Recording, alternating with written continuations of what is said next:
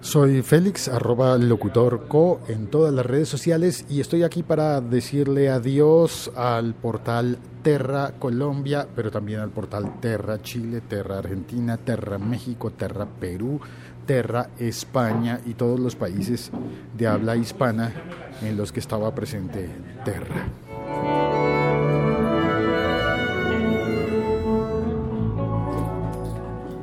Este podcast se llama El siglo XXI es hoy, hace parte de la liga.fm y bueno, aquí sigo yo con un terrible resfriado que me hace hablar más bajito, pero ya soy mucho mejor.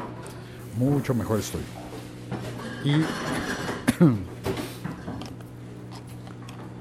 y bueno, y espero de gozar de una salud de, por muchos años, buena salud por muchos, muchos años, no solamente los 18 que parece que duró Terra en Hispanoamérica, y por Hispanoamérica me refiero por supuesto también a España, estoy hablando de no solo, no solo de la América hispana, sino de España y América que habla castellano, porque lo que me llama mucho la atención es que Terra, que es una compañía de origen español, por supuesto, fue digamos que el primer gran emprendimiento de tecnologías digitales, conocido al menos en mi país, y posiblemente primera presencia de la marca telefónica. Hola Miguel, ¿ya, ya almorzando? ¿Cómo? ¿Ya almorzando? ¿Temprano? Aquí saludando a mi compañero Miguel. Entonces eh, fue la primera presencia que yo conocí al menos de la compañía telefónica en Colombia, mucho tiempo antes de que tuvieran presencia con la marca Movistar y que compraran a la compañía Telecom de Colombia, a la compañía estatal. Ahora la presencia de Telefónica es bastante grande en el país, pero yo creo que lo primero que tuvieron fue ese portal de Terra. Terra Networks se le decía por aquella época. Y claro, estuvieron entonces en varios países de América Latina también. Ofrecían email.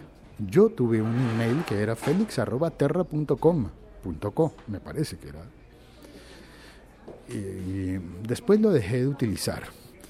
Como seguramente también mucha gente dejó de utilizar los, ¿cómo se llaman? Los chats, las salas de chats, los servicios de noticias. Al comienzo recuerdo que Terra funcionó en alianza en Colombia con el periódico El Tiempo. Y eh, me parece que se fusionaron con un servicio que había por aquel entonces, un servicio que se llamaba laciudad.com, en donde también tuve un correo electrónico de tipo gratuito. Y era grande, era grande Terra. Ahora, siguió siendo grande en las partes del mundo en donde tenía presencia y sigue siendo grande en Brasil el único país en donde hoy, 6 de julio de 2017, todavía hay Terra en Brasil. De hecho, si entras a la página de terra.com en cualquier parte del planeta, te va a salir un aviso de advertencia que, que te va a decir que Terra ha suspendido sus labores pero que sigue funcionando en Brasil y te llevará, te dará un conteo de creo que son 15 segundos para abrir el portal de Terra Brasil, en donde sigue estando los servicios disponibles, entre otros de información, un portal en el que encuentras información, noticias, eh, videos. La verdad no escudriñé mucho porque mm, no sé, no se me ocurrió. Tal vez tengo un poco más de curiosidad luego y entré a ver las noticias.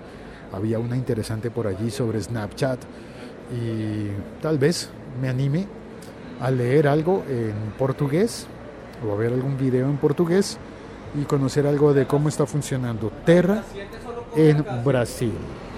Porque en el resto de países ya, ya no va más.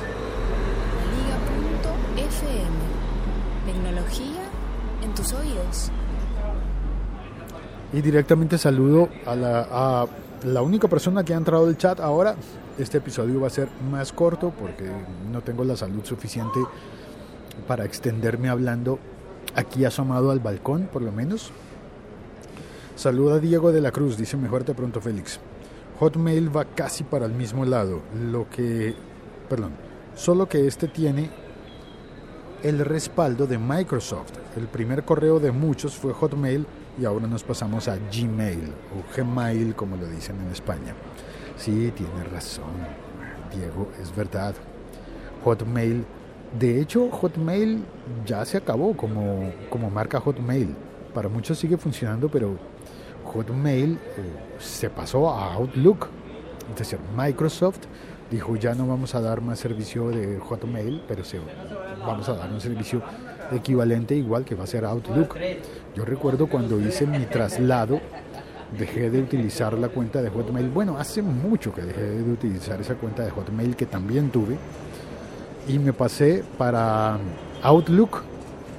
Pero ¿sabes cuándo revisé la, por última vez el, correo de Outlook? Yo creo que el día siguiente de que lo abrí y ya, y nada más pasó. No hice nada más con el correo de Outlook. Nada más. Pensé al comienzo en dejarlo como un backup, como una nueva posibilidad, una alternativa a, a mi correo que está operado por Gmail. Tiene razón, Diego. Mi correo personal al que puedes escribirme, que sería felix.locutor.co, está operado por Gmail. Pero no sé, ¿y qué pasa si cierra Gmail? Dios, ¿y si a Gmail le llega a pasar lo mismo que a Terra? ¿Qué haría yo en ese caso? El siglo XXI es hoy.com.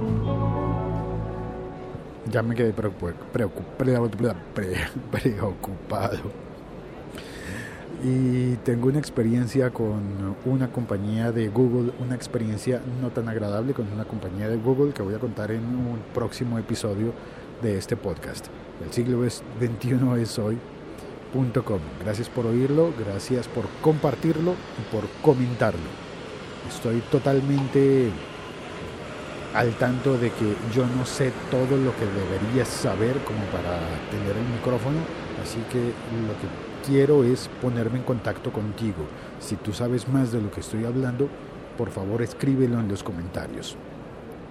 Comparte el contenido con nosotros y, le doy las gracias a las personas que me escriben correos privados, eso es eh, agradable, eh, pero también considero que hay conocimiento que se, debe, que se debe compartir en público. Así que si sabes algo más sobre este tema, por favor públicalo como un comentario para que todos podamos leerlo. Gracias, no es más por hoy. Chao. Cuelgo.